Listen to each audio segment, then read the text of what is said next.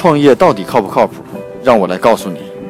通过发现全球最新的创新商业模式和商业智慧，让你的创业少走弯路。大家好，今天跟大家分享的案例是国外一家公司叫做 Narrative 的公司如何用这种 AI 的技术来驱动内容营销啊。这家公司呢，在两年前呢，曾获得了两百六十万的这个种子的投资。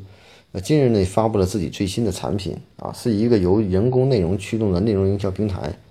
那具体的怎么讲呢？这个产品它叫 Smart Smart Link，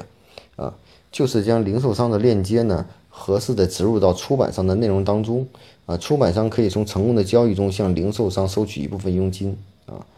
那这种模式其实，在市面上也有其他的公司也存在，比如说像 VIG Link 和 Scheme Link，没有本质的区别。那最新，那那最近的这家公司发布的这个 Smart Link 这个产品呢，最强大的功能就是允许不同的零售商针对每一次点击进行实时竞价，啊，那我们具体说明一下这是怎么样一个实现呢？就是说通过这样的，通过这个叫 Narrative 的平台呢，植入在内容中的链接并不固定为每个零售商的某个商品页面。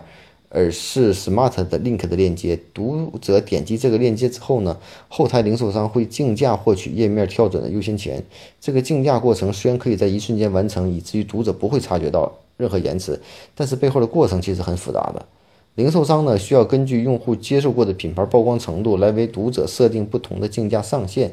这样的做法就能为这个内容的出版商带来最大化的这种利益。所以呢，它从中获益的原因是，除了除 AI 驱动的精准链接投放以外，更重要的是，零售商可以更精准的获取用户。就客户送上门来的时候，分析一下他可能购买的最多的产品，再决定要不要花钱把它买过来啊。这也就是在文章中植入固定链接等有倾等候有倾向的读者点开的方式，更高的匹配的资源。通过以往的这种，我也不知道用户是什么样，反正点击了我付费，这完全两个不同的概念啊。它发布出来呢，它也在两家公司做了试验，一家是《纽约时报》，一家叫做美国的电商叫叫 Dermstore 啊，做了实践啊。《纽约时报》呢，使用期间呢，被点击的内容链接所对应的交易额增长了百分之两百五，呃，另一家电商公司的营收在过去一年超过了百分之六百八十五，投资回报率增长了百分之六十七啊。那目前呢，这家公司的技术呢，这种 Smart Links 技术正在申请专利啊。并且呢，会有一肯定会有一一一次这种新一轮的这种投资，啊，那其实呃这里也存在一个问题呢，就是据我们的一些资料和国外的一些媒体报道，这家媒体的专利呢并没有透露，所以不太清楚它是怎么合理的植入和进行客户的这种画像描述的，啊，那这样的一些客户数据是从哪里来的，被怎么利用的？所以说它也存在一些无法回避的潜在的法律问题。但是我们从商业的模式来说，这样的公司听起来往往跟今日头条。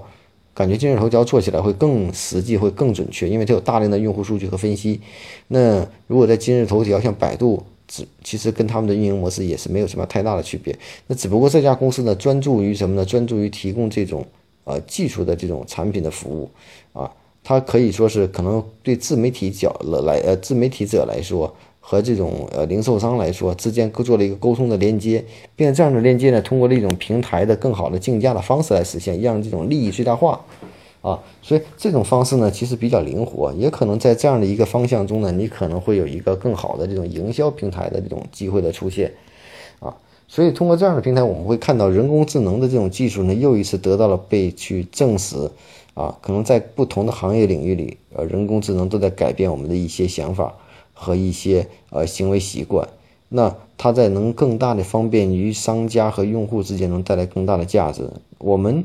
以后通过人工智能的技术，商家为自己的营销能够更精准的去付费，而不是说是我为任何一个用户，可能不是我用户的用户也要去付费。所以说这样的方式来说，其实从商家来说是非常有价值的。如果技术能够做到如此的精准，其实真的能以购买成交。导向进行付费的话，我觉得这是很多商家最愿意看到的，啊，虽然说在目前的百度也好，还是在其他的广告投放平台也好，其实都有很多这样的这种服务的这种平台和例子，往往都是以同样的理念来执行，啊，那从现在的角度来说呢，也许啊会有更好的这种商业模式在营销这种平台上，用人工智能技术，用更简单、更方便的模式商业模式出现，我们也是可以是拭目以待的。